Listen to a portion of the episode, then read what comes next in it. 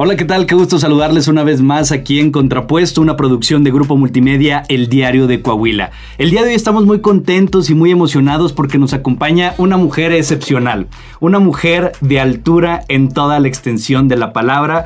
Perla López Contreras, conocida en el mundo del alpinismo como Perla Tijerina, acaba de romper un récord, el récord de permanencia en la montaña más grande de México, nada más y nada menos que 32 días pasaste en la cima. Perla, ¿cómo estás? Bienvenida. Hola, ¿qué tal?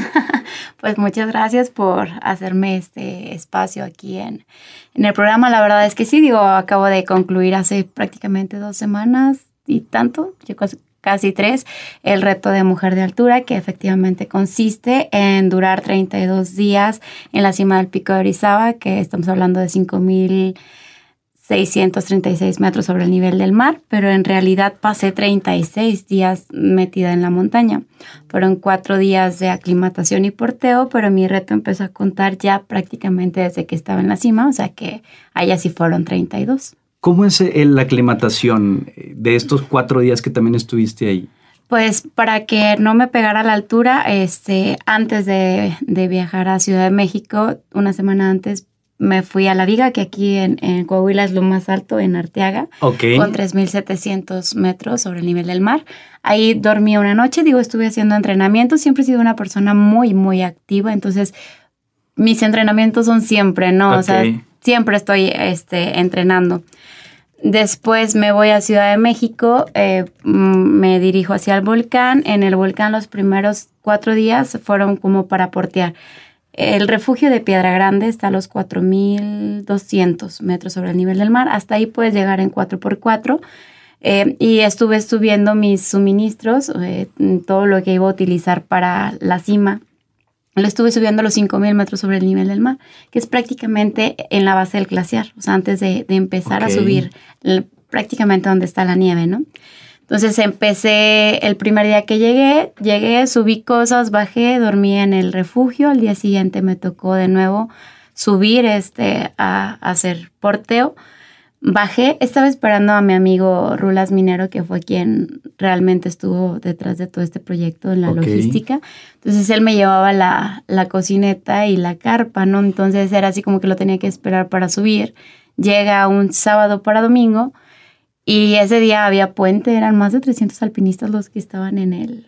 Eh, eh, ajá, en la montaña, o sea, eran demasiados los que estaban ahí.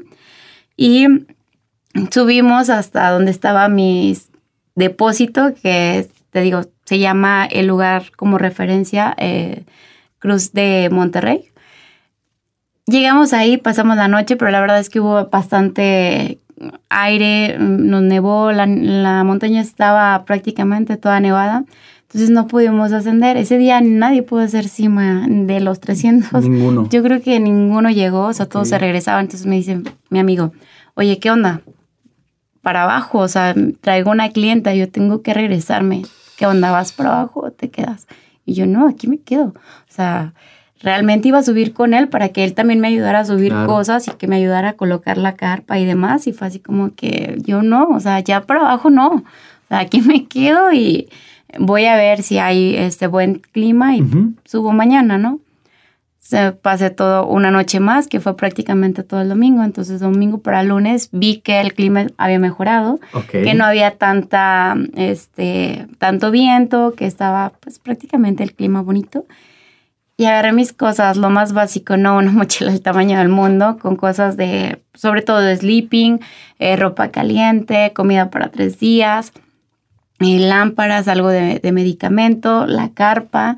Entonces realmente ya no me cabía ni un alfiler en la, en la mochila. Y era, yo platico que era como que algo súper pesadísimo. O sea, cuando haces alta montaña, por lo general, subes con una mochila de ataque. Es una mochila pequeña donde solamente llevas las cosas básicas como, pues, tus crampones, este, guantes, poca comida, porque realmente en la alta montaña no comes mucho más que azúcar, ¿no? Que son gomitas, coca, cosas que te, ajá, que te puedan subir este, la energía en la montaña. Y yo llevaba una, una, mochila de camping y luego iba subiendo, este, ya subí como a las 11 de la mañana, prácticamente todos los alpinistas que habían hecho cima ya venían bajando, entonces todo el mundo se me quedaba viendo así como que, ¿y qué vas a hacer? Y yo, pues voy a, voy a acampar. ¿Cuántos días? Y yo, 32, y me quedaban viendo de ¿y con quién vienes? Y yo sola. Entonces fue así como que era increíble que era tanta la inclinación del glaciar que yo tenía que estar siempre como que inclinada hacia adelante porque si me hacía por atrás me podía ganar el peso y me podía ir, ¿no? Entonces era así como que aprovechaba cuando veía alpinistas para decirles, oye, este, ¿me ayudas con la mochila para, para agarrar agua o para quitarme la, chaqueta porque tengo mucho calor? La cargaba y me decían, mujer, estás bárbara, o sea, increíble. Algunos así como que incrédulas, esta niña no sabe ni a lo que va, ¿no? Pero fue como que muy mental.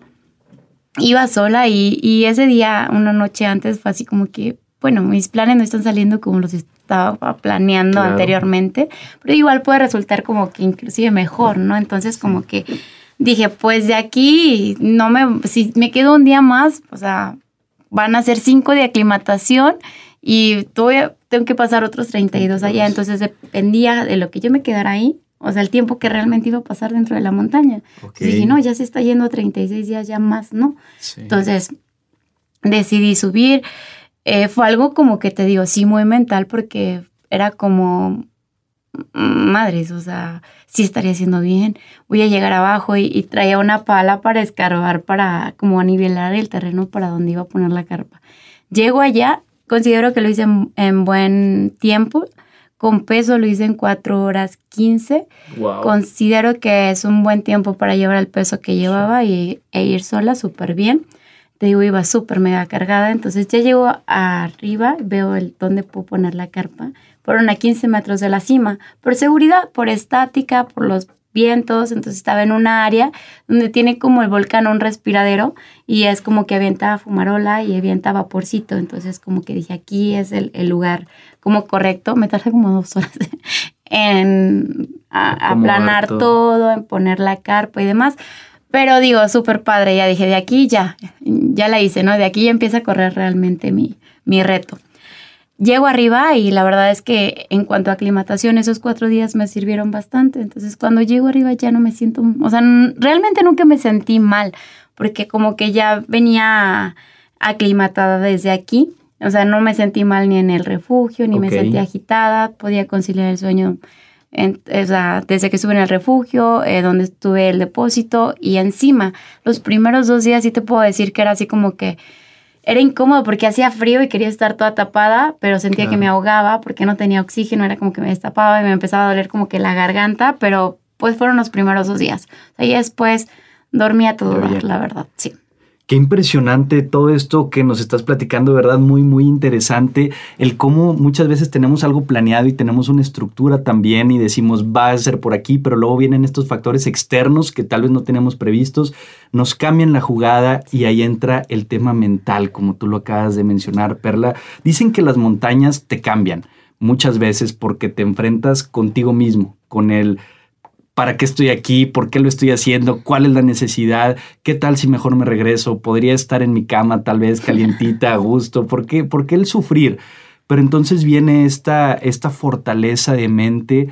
¿Cómo, ¿Cómo la trabajas tú, Perla, para poder hacer estas hazañas, para poder tener estos logros hay un diálogo interno contigo misma en donde a veces te dice que claudiques y te tienes que enfrentar con ellos o ya está eh, como muy amaestrada e, e, esa parte de tu mente. ¿Cómo lo vives?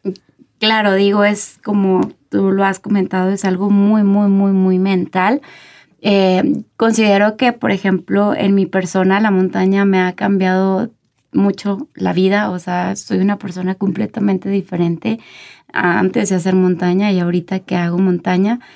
Eh, sí, o sea, efectivamente hacer montaña tienes todo en contra, ¿no? O sea, tienes mal de montaña, tienes este frío, malestares, eh, expones tu vida todo el tiempo desde que pones un pie en la montaña, o sea, ya no sabes si vas a regresar a casa, ¿no? Pero soportar y, afrontar todos esos riesgos trae mucha satisfacción, al menos en, en mí, o sea, es como que puedo. O sea, no es fácil hacerlo, pero lo voy a intentar. Entonces ya cuando llego a cima, cuando puedo hacer mis retos, cuando yo puedo eh, concluir mis travesías, es algo como que es una satisfacción que eh, no, no sé cómo explicarte cómo me siento, decir, no me rendí, o sea, y no sé, hace algunos años llevé a un amigo a, a Cima, a Pico de Orizaba, precisamente. Y cuando llegamos a Cima me dice, te odio. y yo, ¿cómo? Pero si estás en el techo de México. Me dice, es que no sabes lo que yo estoy sintiendo. No sabes cómo me estoy sintiendo. Me estoy sintiendo fatal. Estoy muy mal. Y yo, bueno, digo, hay que valorar que realmente no estaba como que tan mal, ¿verdad? O sea, sí, podía seguir porque, es, o sea, nosotros como alpinistas como que ya tenemos como identificados quiénes sí pueden subir y quiénes no, a quienes puede, o sea, tienen mal de montaña, porque eso es súper peligroso subir así, ¿no? Entonces le di, me dices que tengo frío, me siento mal, quiero vomitar, este, y se empieza a quejar. Y me dice, tú estás como si nada. Y yo, estoy como si nada, pero, o sea, más bien no lo externo. O sea, porque no es como que no pase frío, no es como que no me duelan los pies, no es como que sienta congelación en, en las manos, en los pies, dolor de cabeza, que tenga náuseas. Claro que sí, pero aprendí a dominarlo, ¿sabes? O sea, sé como que lo que conlleva la montaña, o sea, a veces siempre decían, recordaba porque empiezas a caminar a las 11 de la mañana, de la noche, perdón, cuando empiezas a hacer un ascenso y yo siempre que caminaba, yo, uy, o sea, mi mamá ahorita está bien rica acostada, o, todo el mundo de fiesta, y yo aquí, ¿no? Sufriendo. Pero, o sea, lo haría una y mil veces, a veces es como un dolor eh, que, que te gusta, o sea, algo que, que disfrutas hacer. Te digo, a mí, yo a la montaña voy y siempre lo he dicho, lo hago por sanidad. No lo hago por ego, no lo hago por coronar montañas este, a, a diestra y siniestra lo hago porque siempre que voy a, subir una montaña, suelto todo, todas, todas, todas mis malas vibras, la mala energía, todo, o sea, la carga emocional y demás, y regreso con otra perspectiva completamente diferente. O sea, estar en la naturaleza, la verdad es que para mí es mi, mi remedio, es mi mejor terapia, te juro. O sea, me ha cambiado la vida y cuando no lo hago, cuando no estoy en la naturaleza, solamente una vez me ha dado ansiedad en la vida. Y ha sido por el encierro, por no estar en la montaña, por no estar este, haciendo lo que a mí me gusta. Entonces, pues sí, es este, bien dicen que sin, sin dolor no hay este progreso, ¿no? Claro. No, y, es cierto completamente, a veces hay que romperse incluso los músculos, lo vemos con la gente que va muchísimo al gimnasio, se tiene que romper, se tiene que desgarrar ese músculo para poder crecer y así todo en la vida se tienen que presentar estos retos, afrontarlos para nosotros cambiar y crecer junto con ellos, ser unas personas diferentes, mejores, con otras perspectivas también de la vida. Perla, ahorita me gustaría irnos a estos 32 días ya que estuviste también allá arriba y todo lo que representaron, pero primero, si me permites, me gustaría regresarnos un poco al pasado. Okay. Eres una niña, naciste aquí en Saltillo. Sí. Ajá. Naciste aquí en Saltillo. ¿Cómo eras de pequeña? ¿También eras igual de activa, de extrovertida? ¿Te gustaba estar en la naturaleza? Eh, no, fíjate que tengo prácticamente cinco años yo dentro del, alpinismo, siendo una persona muy, muy, muy activa. Anteriormente, este, pues bueno, precisamente hago montaña porque tuve un pasado muy como turbio, muy oscuro, ¿no? Entonces, este, yo buscaba como una salida, siempre intenté como que encajar en algún deporte o con algún como grupo, o sea, que tuvieran actividades físicas, no, no sé, intentaba mm, tochito, me invitaron a, jugar este americano, eh, estaba en gimnasio, iba a correr, o sea, pero nunca encontré como que algo que, que dijera, oye, aquí conecto, de aquí soy, o sea, esto me gusta, lo disfruto y soy buena por eso, o sea, jamás. Entonces, pues yo tenía un problema muy, muy severo con el alcohol. Eh, pues prácticamente tomaba toda la semana, eh, todo el tiempo, tenía muchos problemas con mis papás, me juntaba con personas que, pues igual, estábamos como que en la misma sintonía, ¿no? De ir a festivales, de este... El detalle fue cuando empezaron a llegar como que las drogas a, a, a nuestro círculo, ¿no? Y yo siempre dije que no, porque pues mis principios eran que drogas, ¿no? Y alcohol como que pues algo como que sí pasaba, entre comillas, ¿no? Pero algo que no podía dominar. O sea, dice, si no puedo dominar el alcohol, mucho menos voy a poder dominar alguna otra droga. Siempre tuve como que miedo de mí, temor de mí, de no poder controlar eso. Estuve yo a una llamada de decirle a mi mamá, anéxame. O sea, no estoy bien, anéxame.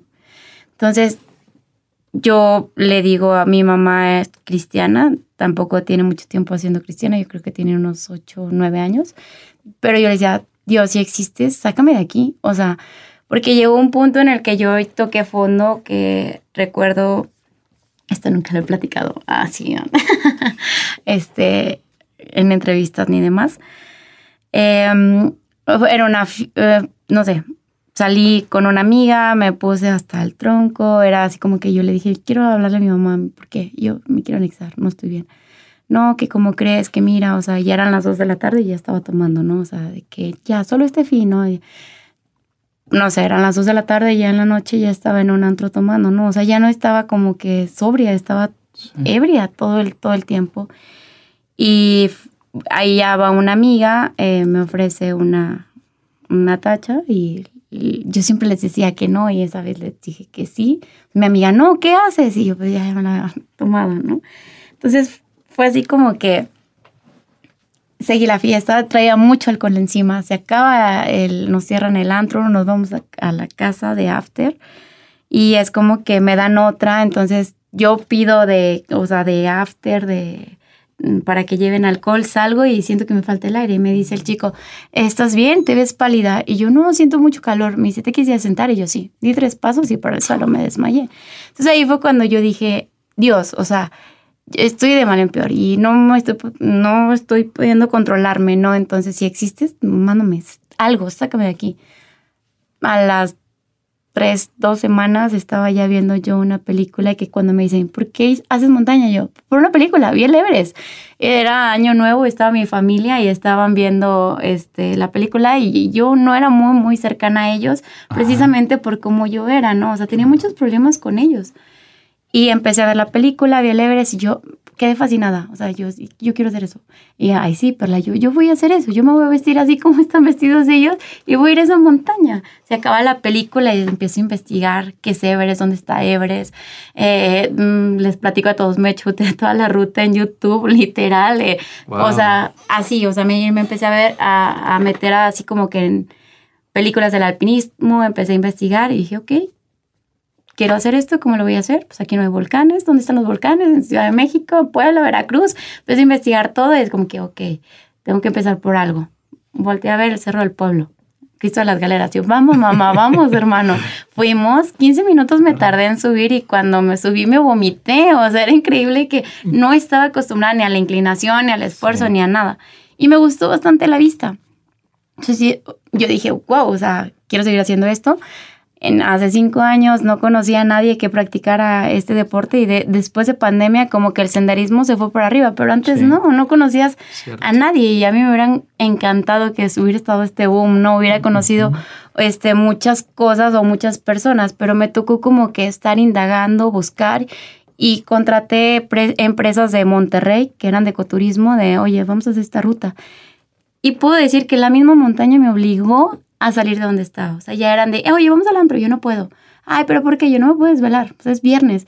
No, no puedo, me tengo que levantar temprano mañana, tengo que conducir, tengo que ir. Dejé de fumar porque dije, quiero tener condición. Así, fue inmediato, o sea, dejé el alcohol lo tomo, pero es como que casual, ¿no? En una carnita asada, un vino tinto, o sea, ya no tengo el problema que tenía antes de que era jueves y ya me temblaban las manos porque ya quería estar tomando, que dijera, ya no voy a tomar, era de que, ay, es jueves. O sea, ya sentía como que esa sensación de, de querer estar en la fiesta.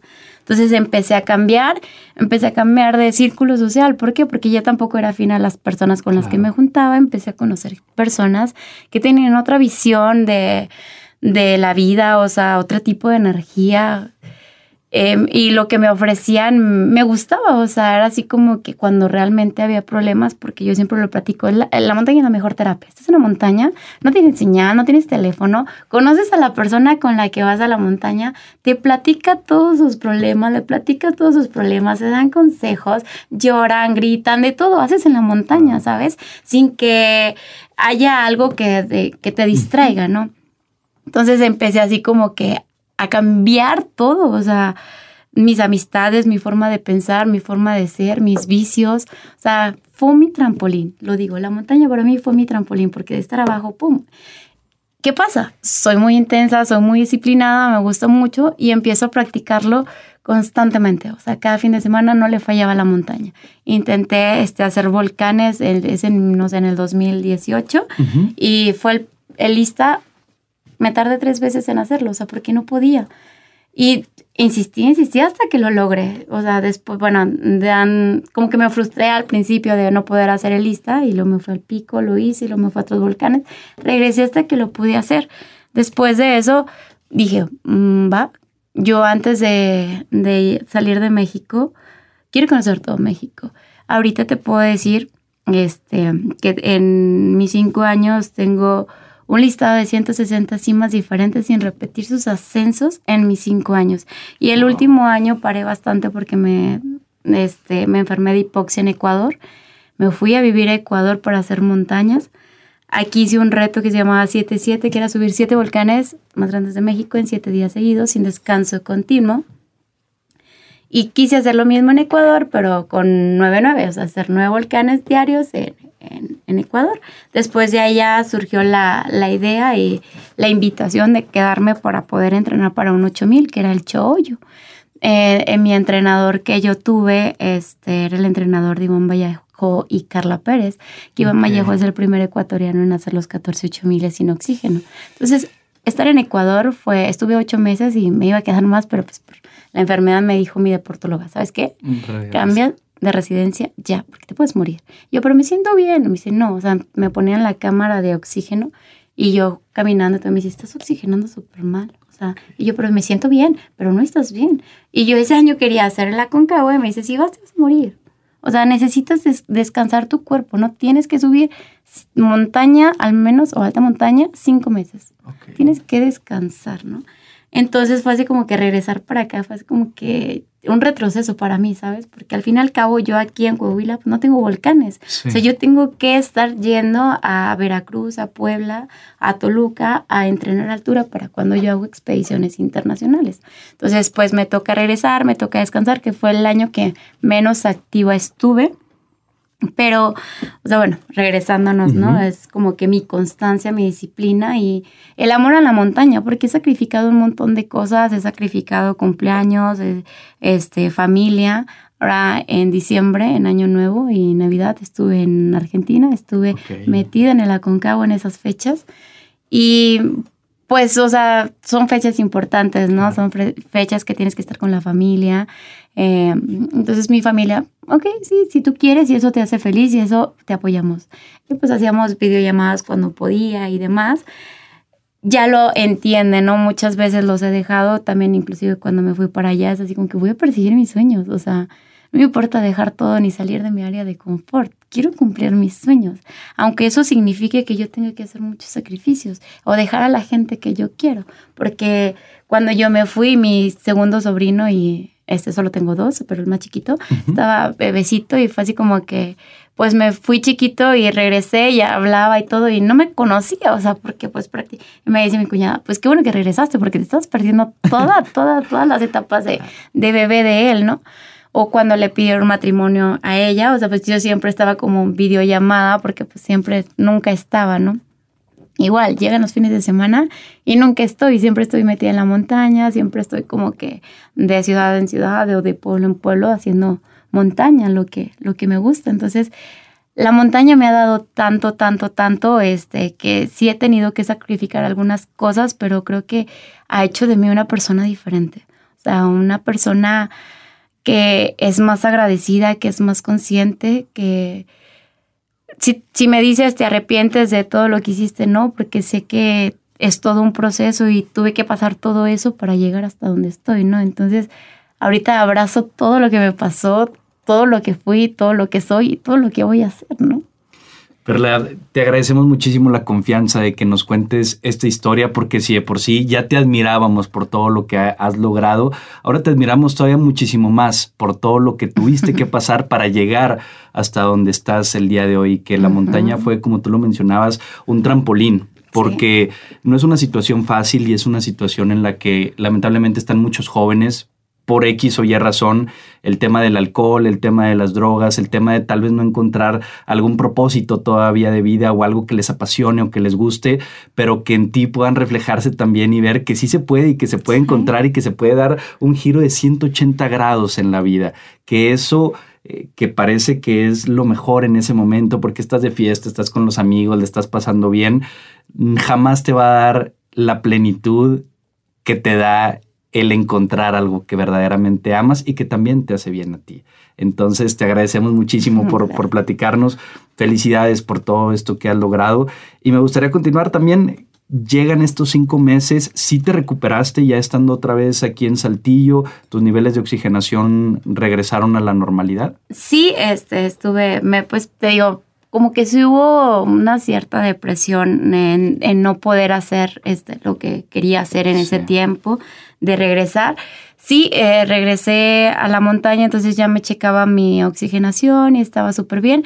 Es que ya empezaba a tener edemas eh, cuando estaba en Ecuador, o sea, ya tenía los derrames de los ojos, me hinchaba, tuve una lesión en, en el pie derecho en una montaña que ya no me permitió inclusive hacer una expedición que yo quería despedirme en ese en Ecuador, ya no la pude hacer. Y era así como que yo normalizaba, ¿no? O sea, como que, ay, es el dolorcito de cabeza, ay, pero soportable. Ay, este, es las náuseas, ay, soportable. Ay, es el ojo, ah, soportable. Ah, sufro descomprensión de altura, ah, súper normal. O sea, como que ya era así como que, siempre me pasa, sí. Pero como que el cuerpo es muy sabio y habla.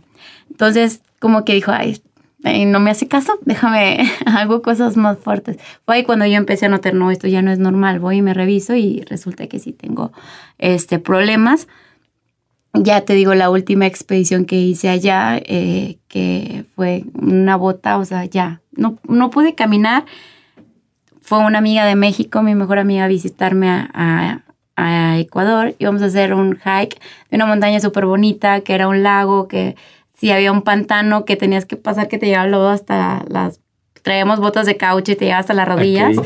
Pero, o sea, así como que yo, pues leve, o sea, llegamos tranquilo. No pude llegar o sea, no tenía altura, no era una montaña y no pude llegar. O sea, ya era el dolor tanto que yo considero que sí aguanto mucho, o sea, que casi no me quejo y ahí estaba llorando de dolor. Que ahí fue cuando ya les dije, ¿saben qué? No voy a hacer la siguiente expedición. O sea, yo creo que ya no me va a ir bien.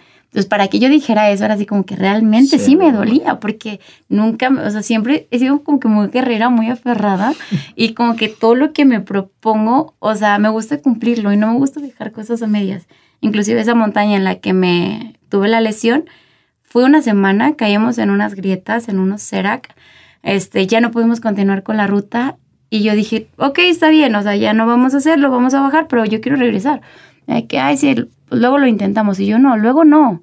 O sea, siete días después ya estaba de nuevo en la misma montaña. Porque tenías que Porque tenía que hacerla. Ajá, o sea, yo luego no, o sea, tiene que ser ya, o sea, pronto, porque la vida se nos va, ¿no? Es como que, ay, después lo organizamos. No. Y regresé y gracias a Dios todo súper bien, la pudimos hacer y todo. Pero te digo, no me gusta dejar las cosas como que inconclusas. Sé que muchas cosas y más en la montaña no dependen de nosotros, dependen del clima, dependen de, la montaña, de las condiciones de la montaña. Pero yo siempre he dicho, o sea, si Dios y la montaña me dan como que ese privilegio y me dan como luz verde, por mí no va a quedar. O sea, yo no me voy a, rajar, o sea, ya si no depende de mí, pues vale, está bien. Pero yo le voy a echar todas las ganas por, por hacerlo. O sea, yo me, realmente me voy a esforzar. Soy muy de, de pensar así, ¿no? Yo creo que por eso este, soy como soy, ¿no? Y todo lo que he hecho dentro del alpinismo es, es por eso. El tema espiritual, ¿qué tanto te ha ayudado también para alcanzar estos objetivos? Hace unos momentos decías que, que cuando estabas en este punto bajo de tu vida no eras tan creyente, pero decías, si existes Dios, ayúdame. Y curiosamente, después de unos cuantos días te presentó algo que cambió tu vida. ¿A partir de ahí también cambió tu fe? Sí, completamente. O sea, mi mamá me dice, vamos al templo, es que tienes que acercarte a Dios. Y yo, pues que si estoy con él, o sea, estoy cerca de él, me dice, pero no vas. Y yo, mamá, te juro que cuando yo estoy en la montaña es cuando más cerca de Dios me siento. O sea, la montaña es mi templo. O sea, y yo siempre estoy platicando con Dios. O sea, desde que yo empiezo a caminar, voy meditando, voy platicando con él. Y me dicen, ¿cómo le haces? O sea, no se te hace muy largo, yo pierdo noción del tiempo porque estoy tan conectada con la naturaleza, con Dios, que cuando acuerdo ya estoy arriba. Se me olvido de todo, de todo. Y ahora fíjate que me pasó en el reto, tuve que hacer una rotación porque hubo un muy mal clima. La carpa se me mm, destrozó tuve que descender y, eché un chorro de cosas a mi maleta, que después me arrepentí porque no tuve que volver a subir en el mismo rato. O sea, era bajar y subir. Y te estoy hablando de que subir te lo avientas en, no sé, cuatro horas. No estás hablando de caminas media hora. O sea, de un ascenso es cuatro horas y bajar, no sé, en unas dos. Y yo traía demasiado, demasiado cosas, o sea, que dije, por cualquier cosa que pase, o sea, bajé hasta sleeping y todo, cosas que tuve que volver a subir y dije, uy, ¿por qué tú dijiste todo? Pero en ese momento pues dices, más vale, ¿no? Que sobre que falte. E iba subiendo y es la vez que más pesado me ha costado, o sea, que se me ha hecho más pesado más bien subir Pico de Orizaba. Esta fue por la, la cara sur y era así como que iba súper quejándome, o sea, en esta ocasión iba un amigo conmigo que iba a ir para hacer la rotación del, de la circunvalación del pico de Orizaba. Entonces yo me quedo sin pilas cuando pasa todo esto y me toca descender y él ya había quedado en que iba a llevarme las pilas, él esquía de montaña, entonces subió un día, me dijo, oye, este, ¿qué ocupas? Entonces yo a veces les decía, oye, pues igual págate todas mis pilas, las cargas y me las subes, ¿no? Yo tenía panel de panel solar, pero pues la verdad es que no cargaba mucho porque el clima estaba, no, o sea, fatal. Entonces no tenía mucho tiempo que el sol le pegara al panel y si le pegaba, pues las temperaturas eran muy bajas, no cargaba bien. Entonces ellos me apoyaban subiendo pilas. Entonces iba con mi maleta y me iba súper quejando y le digo, este ascenso es el que más me ha costado, ¿sabes? ¿Y sabes por qué? Y me dice, ¿por qué? Digo, porque no estoy conectada con Dios ni con, con la naturaleza. O sea, estoy pensando en que me duele todo. Y se me está haciendo pesadísimo. O sea, muy, muy, muy, muy pesado que al día siguiente me dolía todo, pero decía, si yo hubiera venido conectada con Dios, si hubiera venido como siempre lo hago, esto no hubiera pasado, porque ni siquiera presto atención en todo lo que me duele, en cómo me siento, porque sentía, ya no sentía los pies, o sea, te estoy hablando de que el pie completo, porque a veces no sientes los dedos o la planta. Yo ya no sentía el pie, era así como que los traigo súper congeladísimos. Entonces, la verdad es que sí me ha ayudado bastante. Medito bastante. Eh, y ahora, mm, cuando yo regresé fue así como que, Dios, voy a dar mi testimonio a la iglesia, a mi mamá, al templo de mi mamá. O sea, sí quiero hacerlo. Porque cuando empecé a hacer este reto fue como que sí sentí un llamado de Dios, o sea, de que vente, vente, vamos a estar tú y yo aquí. un tiempito solos, ¿no? Con la montaña, al fin y al cabo es lo que te gusta y pues prácticamente todo el mundo dice, ¿cómo te fue? O inclusive cuando subí eh, eh, por la cara norte, que subí mis cosas, que iba muy pesada, como que, ¿cómo le haces? ¿No? O sea, y yo decía, Dios, o sea, mi cordado es Dios, Él me va jalando. Y era así como que los últimos pasos era de que, Dios, jálame. Y yo no sé cómo podía dar pasos y, daba los pasos firmes, ¿sabes? Y decía, mientras no dé un paso en falso, porque si me voy al precipicio, me, me puedo morir, ¿no? Inclusive, este, mi amigo Fer tuvo un accidente en, en Pico de, de Orizaba hace algunos años por una imprudencia de, pues, otra persona que iba dentro de la cordada, pues ya vas cansado, ya no piensas, ya estás fatigado, entonces esta persona se deslistó y se fueron y ella, él tuvo fractura de fémur y gracias a Dios está vivo y le va bien, o sea, estuvo ocho meses en cama, ¿sabes? O sea, yo decía, si me voy, me, me puedo morir, o sea, puede pasar cualquier cosa. Entonces, como que, Dios, dame pasos seguros, dame pasos firmes. Y realmente nunca me he abandonado, ¿sabes? O sea, siempre he sentido que me ha consentido bastante. Tengo una conexión increíble con él, pero no solo con él, también lo siento con la montaña, o sea, la energía de la montaña, porque todo el mundo me decía, oye, ¿no has visto algo? Ah, ¿No has sentido algo? Yo cero, o sea, lo único que te puedo decir que siento aquí es paz, tranquilidad, aunque estés sola, o sea, porque me decían, es que no te da miedo que te pase algo y no te, o sea, de aquí hasta que te vayan a rescatar, se pueden tardar entre 6, 8 horas en subir. El, o sea, cuando es protección civil, pues se tarda, no sé, un montón porque traen equipo. A veces los alpinistas que tienen condición no pueden subir hasta en 2, 3 horas, porque estoy hablando que es gente súper pro, ¿no? O sea, cuando llevas equipo, pues, o sea, ¿no te da miedo? ¿No te da miedo estar sola? Y yo no, no estoy sola, estoy con Dios. Siempre fue mi, mi, mi respuesta aparte que traía una muy buena logística, ¿no? Siempre fui muy preparada desde lo mental, lo espiritual, eh, de la nutrición, de con doctor, em, medicación y demás. O sea, siempre fui muy sobrada de todo. Wow, que, también qué increíble.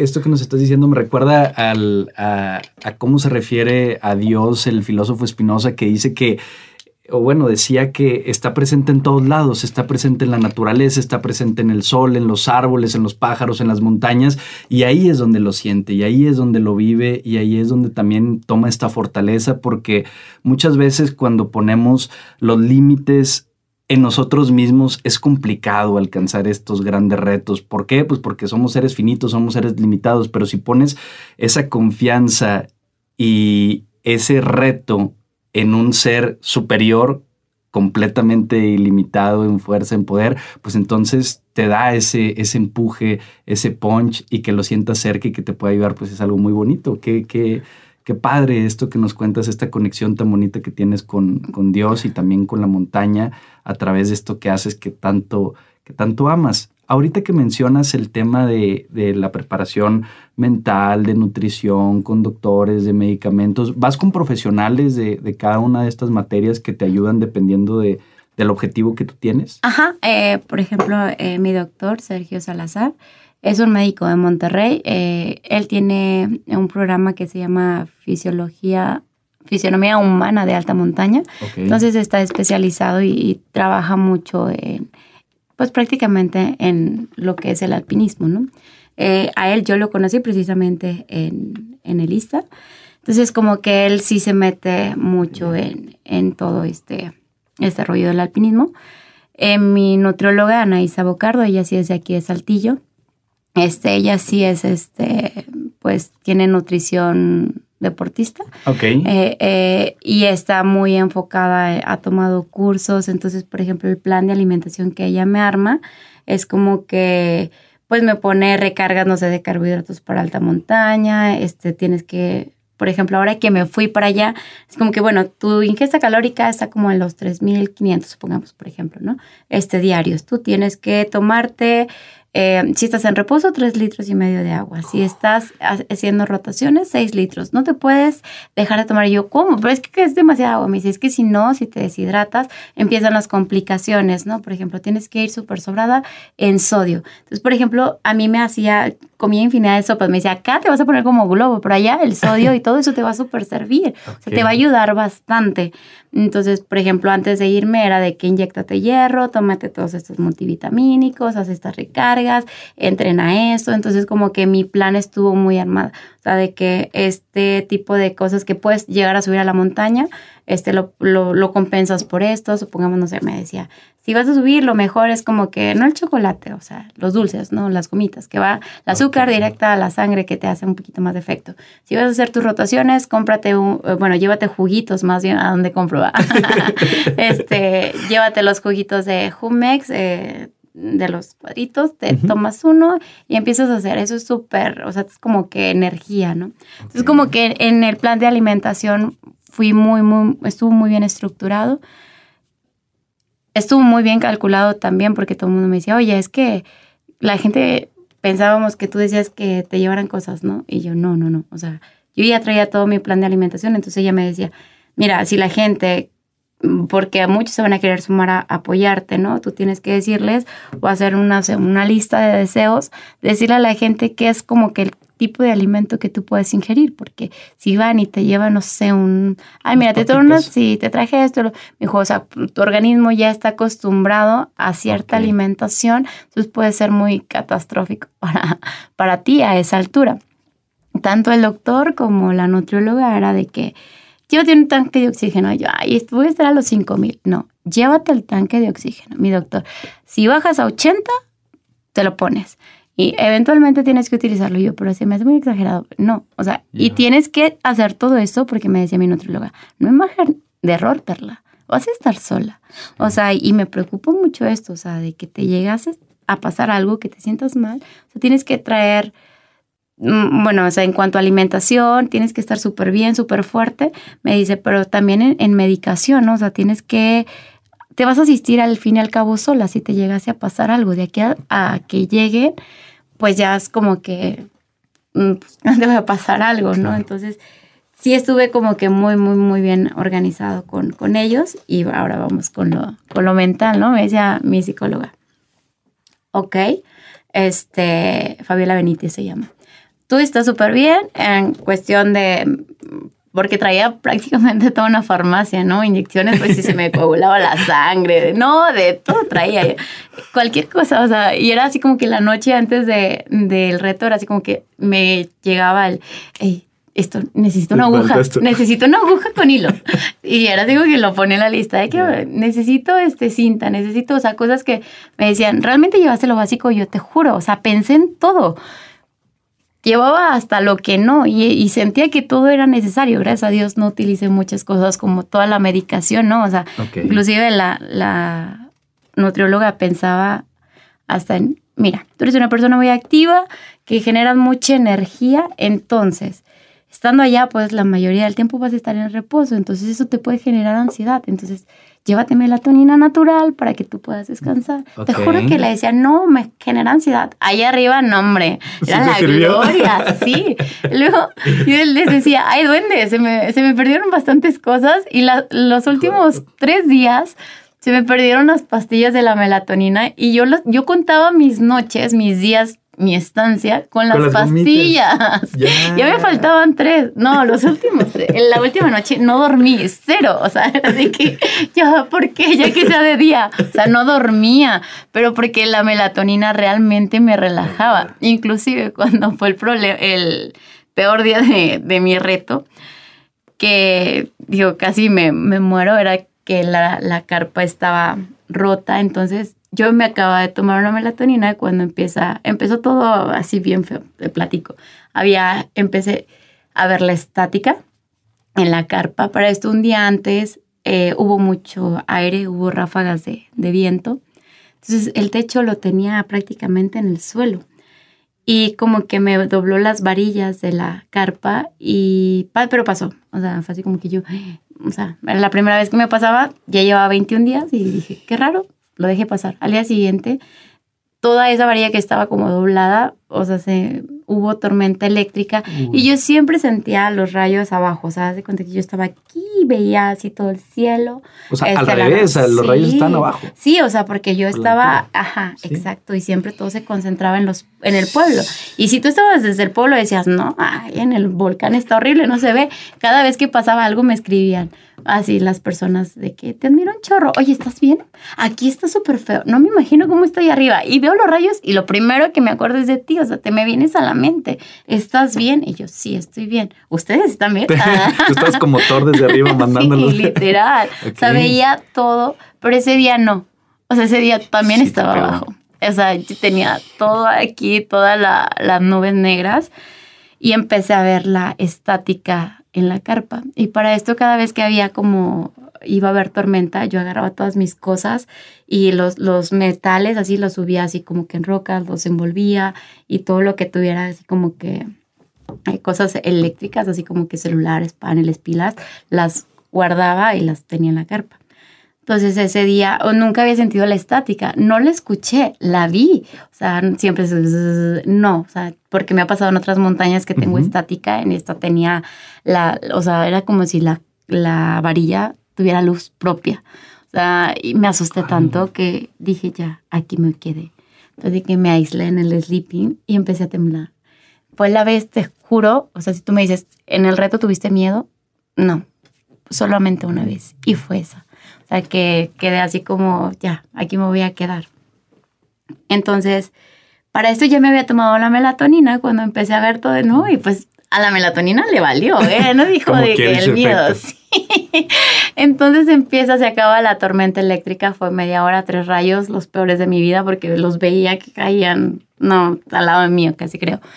Entonces empieza a nevar y a, a hacer viento y platico que el, el zipper de la carpa, o sea, me lo bajaba el aire y yo lo volví a subir y lo volví a bajar. O sea, estaba increíble el aire, pero yo tenía muchos sueños. O sea, y era de que me dormía así como que media hora y, tenía que despertar porque tenía que, que no dejar que se cerrara, que se abriera la, la, carpa y otra vez de nuevo. Hasta que busqué un cordón, dije, no, ya no puedo aguantar el sueño. Le hice el nudo y dije, nos vemos y me tapé con el sleeping afuera se estaba cayendo el cielo, este, estaba todo horrible, pero yo no podía con el, con el sueño, o sea, ya quería como descansar. dije, ya mañana vemos qué onda, ¿no? Porque la melatonina ya me había hecho efecto. Claro. Pues pasó, me dormí, al día siguiente me despertó el ruido de que la carpa no estaba rota de arriba, sino de abajo. Entonces, ya, al día siguiente te digo, tuve que hacer la, la rotación. Pero bueno, eso es como que el, el efecto que tenía la melatonina. La melatonina, sí en, Claro, porque el día, el último día era así como que no podía dormir, no podía conciliar el, el sueño. Y te estoy diciendo que el, se, el sol, perdón, se ponía a las, a las 6.40 ya estaba la puesta de sol. Yo a las 7 ya estaba en mi sleeping lista para dormir, 7 y media ya no había luz, a dormir. Yo a las 8 ya estaba dormida de 8, como no sé, a 6 de la mañana o a veces hasta 8, porque los alpinistas eran los que, los que me despertaban. Entonces yo dormía todo dar. ¿Había alpinistas todos los días? Eh, fines de semana, sábado y domingo, sí, siempre. Había grupos hasta 40, 50, este, 20, depende de, de la temporada. Entre semana no, o sea, había días que sí no subía nadie y si subía uno o dos. Y ya. ¿Y cómo era tu rutina del día a día estando allá? Porque son 32, es un, más de un mes. Me imagino que al principio, no sé, tal vez eh, es un poquito más sencillo sobrellevarlo o fue al revés, que al principio fue más complicado y después más fácil. ¿Cómo le hacías para pasar todas estas horas allá arriba sola? Eh, pues, te llevaste un libro, no sé. Sí, leí tres libros. ¿En serio? sí. Me aventé tres libros. Este, mi mamá me, me regaló una Biblia que fue la, ah. que, la que me llevé allá.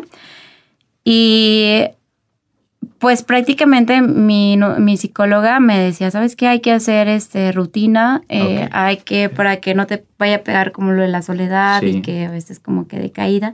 Es como que, este, elige días y dedícaselos a las personas que tú más quieras, ¿no? O sea, por ejemplo, un día a tu mamá, un día a tu papá, un día a tu amiga, este, haz como una, una rutina. Mi nutriólogo me decía, ok, tú tienes que armarme como que la rutina de lo que vas a hacer, cuántas horas duermes, este, tu ingesta calórica, porque pues con la barra este, de los alimentos, la nutricional, este, ahí me decía, ¿sabes qué? Esto equivale a esto, tú tienes que saber cuántas son las calorías que tú estás este, consumiendo, que la neta no lo hacía.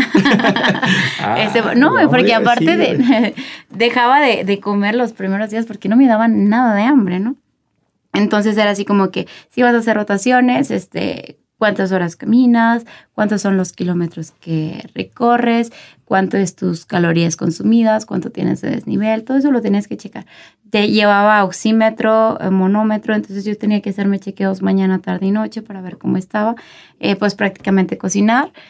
O sea, sí traía como que una estructura de mi rutina diaria, pero tal cual no la hacía. O sea, me levantaba, eh, cocinaba, a veces no cocinaba, a veces trataba de como que lo más básico porque me da mucha pereza.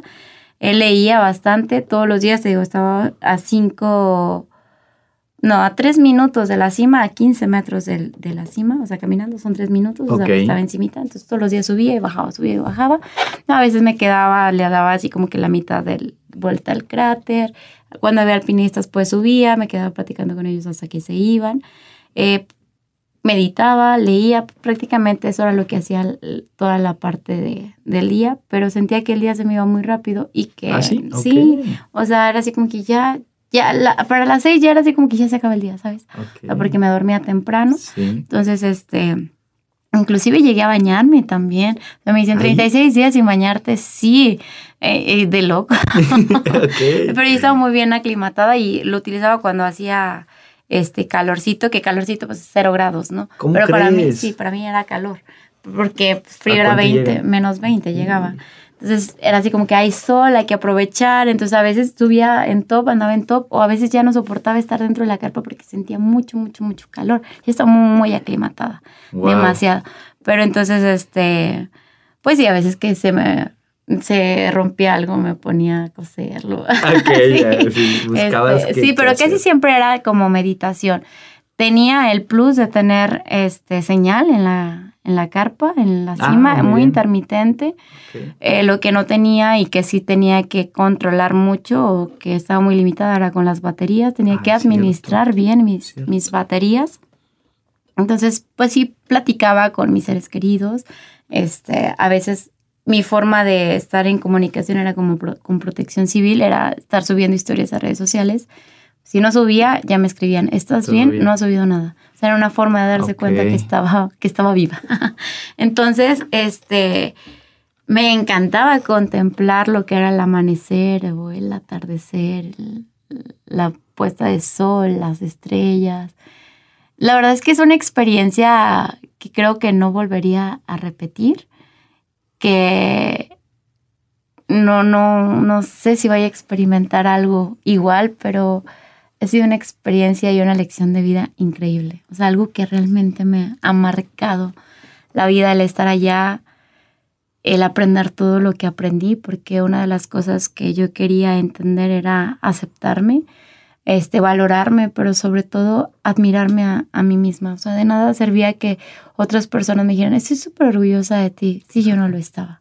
Entonces, como que fui a cambiarme ese chip también. Te digo, fui a conocer a Dios de una forma en la que no lo, no lo había hecho, porque sí conectaba con Él cuando hacía montaña, pero allá fue así como que la Biblia, ¿no? O sea, yo no, no, como que no sé qué, qué es de la Biblia y empecé a leer y le entendía todo. O sea, cuando decía, mamá, es complicado leer. No, o sea, era como que entenderlo. Ah, exacto. Y platicar todo el tiempo con él. Sé que nunca me dejó sola porque tuve los momentos más difíciles que estuve allá. Siempre me sentí acompañada por él. Nunca tuve miedo. Eso, excepto cuando lo del rayo, pero nunca tuve así como que ya no quiero estar aquí, ya quiero desistir, eh, tengo miedo de la noche o de lo que pueda suceder o de ovnis o cosas así. No, todo dice, ¿qué te pasó? ¿Qué escuchaste? No, fíjate que no. los duendecillos, qué sé yo. Eh, sí, ya sé. Pero lo único que me pasó algo bien random era, me pasó dos veces y nunca me había pasado. Y no sé si sea así como que casualidad o no sé. Una noche este, estaba dormida y, o sea, em, de esos sueños que sientes que son como que realidad, ¿no? O sea, que estás en la carpa y soñé que yo estaba, pues igual, acostada. Sentí como que, no lo vi, pero sentí que algo estaba arriba de la carpa y como que me levantó, o sea, como que me iba a pusir, ¿no? Así como que me levantó, pero como que me jaló y como que caí, que me desperté y yo así como que, ay, estaba soñando, ¿no? Pero me volvió a pasar. La segunda ocasión fue un poquito más largo porque igual sentí como que estaba algo arriba, pero era como que yo me paralizaba y como que no me podía mover, ¿no? Sentí como que me levantó, pero esta vez sí me arrastró y como que me volvió a soltar. Fue cuando desperté y yo, ¿qué onda? Fueron las únicas veces que sentí como que, digo, yo le digo sueños, no, no es como que algo que fuera realidad. En sí no, no, no vi algo, no sentí algo. Hay muchas energía, hay mucha energía de muchas personas que, que pues se fueron ahí en el volcán o que se quedaron para siempre, ¿no? Ha habido muchos accidentes de personas que, que ahí mueren.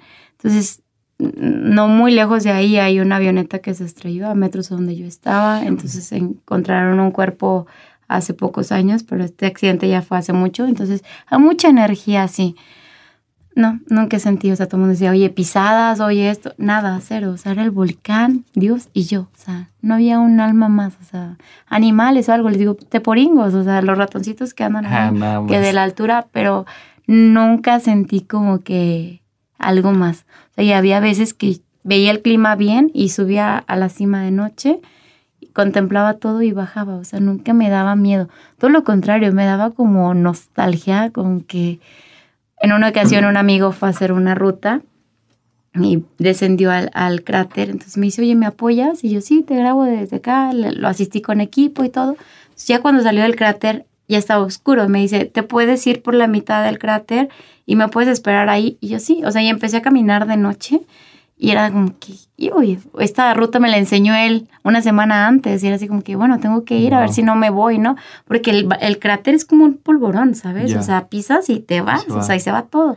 Entonces empecé a caminar y, sentía como mucha nostalgia, como que muy llena de, de, energía ver la luna, no tener así como que la lámpara ni que sea necesaria y estar yo ahí sola. Me sentía tan bendecida de poder apreciar eso que pocos lo, han hecho porque pues casi todo el mundo tiene una ruta eh, que es por otro lado, suben, bajan y, ya. Y, el yo poder estar tanto tiempo ahí era maravilloso. O sea, de verdad que me acuerdo y me da mucha nostalgia. Perla, ¿hay, hay un, ¿hubo algún momento, ya nos platicaste de, este único en donde pues, te dio algo de miedo y con justa razón después de, de todo lo que nos platicaste? Y viviste también muchos momentos muy bonitos, eh, las puestas de sol, los amaneceres, la luna. Pero hubo algún momento en especial que tú recuerdes en donde hayas sentido mucha paz o que te lleves en el corazón alguno de estos atardeceres, no sé, algún momento en el que estabas leyendo, no sé, alguno que recuerdes. Sí, en la última noche que yo duré ahí, yo duré mis primeros 20 días fueron como dije, Dios y la montaña me chiflaron, o sea, fue como que lo mejor, calorcito, si había este granizo y todo lo que tú quieras, pero pasable. Pero del día este 21 a las siguientes dos semanas, o sea, el clima estuvo horrible, ya nunca pude ver un atardecer.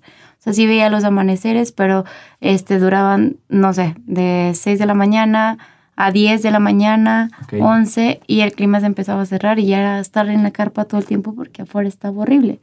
Entonces, el último día que yo estuve ahí fue así como que yo estaba muy nerviosa porque dos días antes, un día antes, me había caído, me cayeron dos rayos en la carpa y ya estaba muy, muy, este, como mm, ansiosa y, nerviosa, fue porque yo decía, ya no voy a durar un día más aquí, o sea, no puedo correr con tanta suerte, tanto tiempo, o sea, sentía yo que ya me iba a caer, o sea, que me iba a matar, ¿no? Porque ya me habían caído dos rayos ese día que me cayó, fue algo así como que iba a empezar a llover, entonces igual, iba a ser la misma rutina de guardar todo y que cae el rayo en, en la carpa como que tembló y explotó todo y ya nada más me quedé así como que, o sea, fue como que en las orillas, pero dentro de la carpa.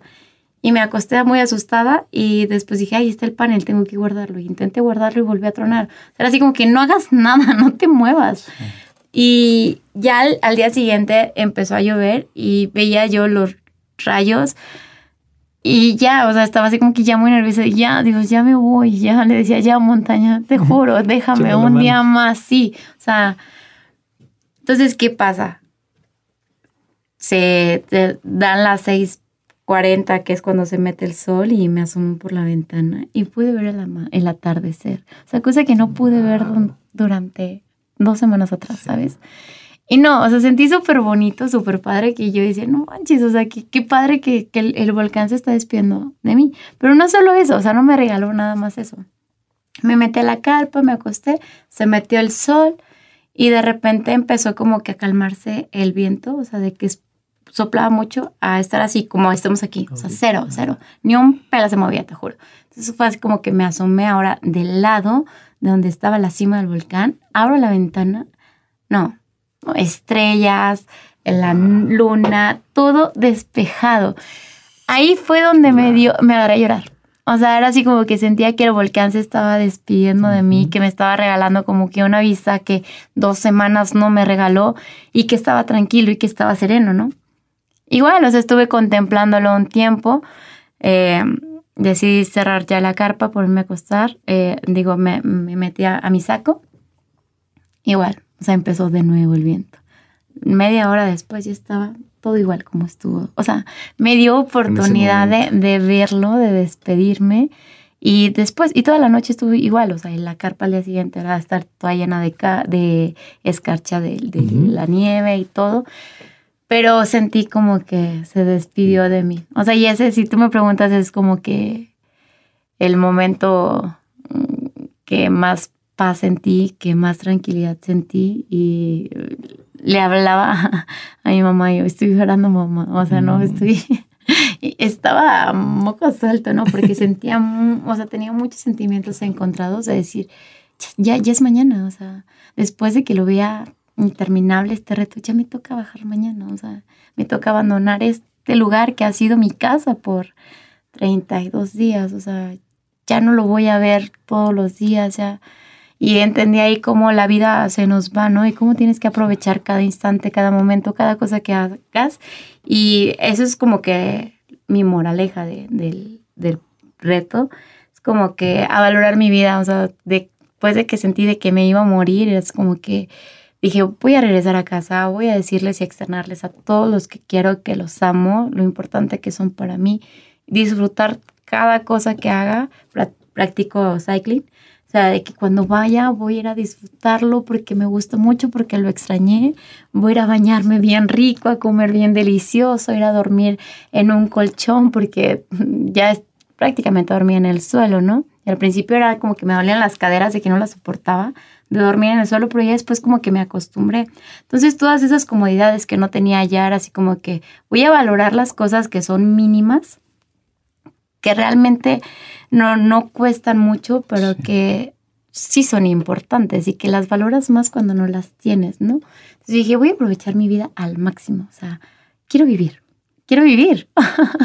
y después de que, no sé, en algún tiempo estuve muy, muy como en depresión, como que pues muy decaída, o sea, yo decía, no, ¿qué me pasaba? O sea, afuera está todo un mundo por recorrer y tantas cosas que hacer, ¿no? Y las quiero hacer todas, o sea, espero que Dios me permita durar muchísimo más tiempo para hacer todas las locuras que quiero hacer, para conocer todo lo que quiero conocer. Y por eso es precisamente que me gusta mucho salir de mi área de confort, porque me gusta atreverme a hacer cosas que a veces me dan miedo hacer, que a veces me cuestan hacer, pero que cuando lo intento resultan. Entonces prácticamente es así como que, ay, ¿por qué no lo hice antes, no? Es un gran mensaje, Perla, porque es verdad, la vida es maravillosa, pero también es frágil y fugaz. No sabemos en qué momento se vaya a terminar y hay muchas cosas que damos por sentadas en el día a día, muchas cosas de las cuales nos perdemos por estar justamente en este, en este lugar de confort, de, de comodidad y la verdadera vida está allá afuera, que a veces nos cuesta hacerlo, pero que una vez que lo hacemos decimos, caray, qué maravilla, qué increíble, entonces hay que aprovechar cada día cada momento y cada segundo. Te agradecemos muchísimo que nos hayas acompañado, Perla, el día de hoy, que nos hayas compartido parte de tu testimonio, de tu historia, de los retos que afrontaste, pero también de todas las satisfacciones y los cambios que te ha dejado el emprender este viaje de la vida. De verdad ha sido una gran plática, muy refrescante, muy inspiradora y de nueva cuenta muchas gracias. ¿Algo más que quisieras agregar? Ay, pues siempre lo he dicho y no me cansaré de decirlo que este, si este mensaje alguien lo está escuchando en algún punto de su vida y es como un impulso, o sea, creo que mi mensaje para esa persona es que los sueños sí se cumplen, que hay que luchar por ellos, que cuesta y que nada cae del cielo y que a veces tienes que hacer muchos sacrificios, pero sí se pueden lograr y puedes llegar y cumplir tus objetivos, tus metas, todo lo que tú quieras hacer, lo puedes hacer, nada es imposible, o sea, solo tienes que trabajar en ello tus redes sociales si es que las quieres compartir, por si alguien quiere conocer más acerca de todo lo que tú has hecho, ver las fotografías tan bonitas que tienes ahí en, Instagram. Todas las historias del reto. sí, estoy como Perla Tijerina guion bajo en Instagram eh, y en Facebook como estoy como Perla Tijerina, no tengo TikTok. Ya, todavía, al ratito los vamos a ver ahí bailando en la montaña. Perla, nueva cuenta, muchísimas gracias. Gracias a ti. Y gracias a toda la gente que nos estuvo escuchando aquí en Contrapuesto. Vayan a las redes sociales de Perla, de verdad es... Eh, ustedes ya lo escucharon, es una mujer increíble de la cual pueden aprender muchísimo, se pueden inspirar muchísimo y además tiene fotos muy bonitas de todo este gran reto que está haciendo. Éxito también en todo lo que viene, porque sabemos que sigues con, con retos, que sigues con objetivos, entonces enhorabuena, felicidades y mucho éxito. También los estamos recibiendo en las redes sociales del Diario de Coahuila, cuídense mucho, nos vemos, nos escuchamos en la próxima.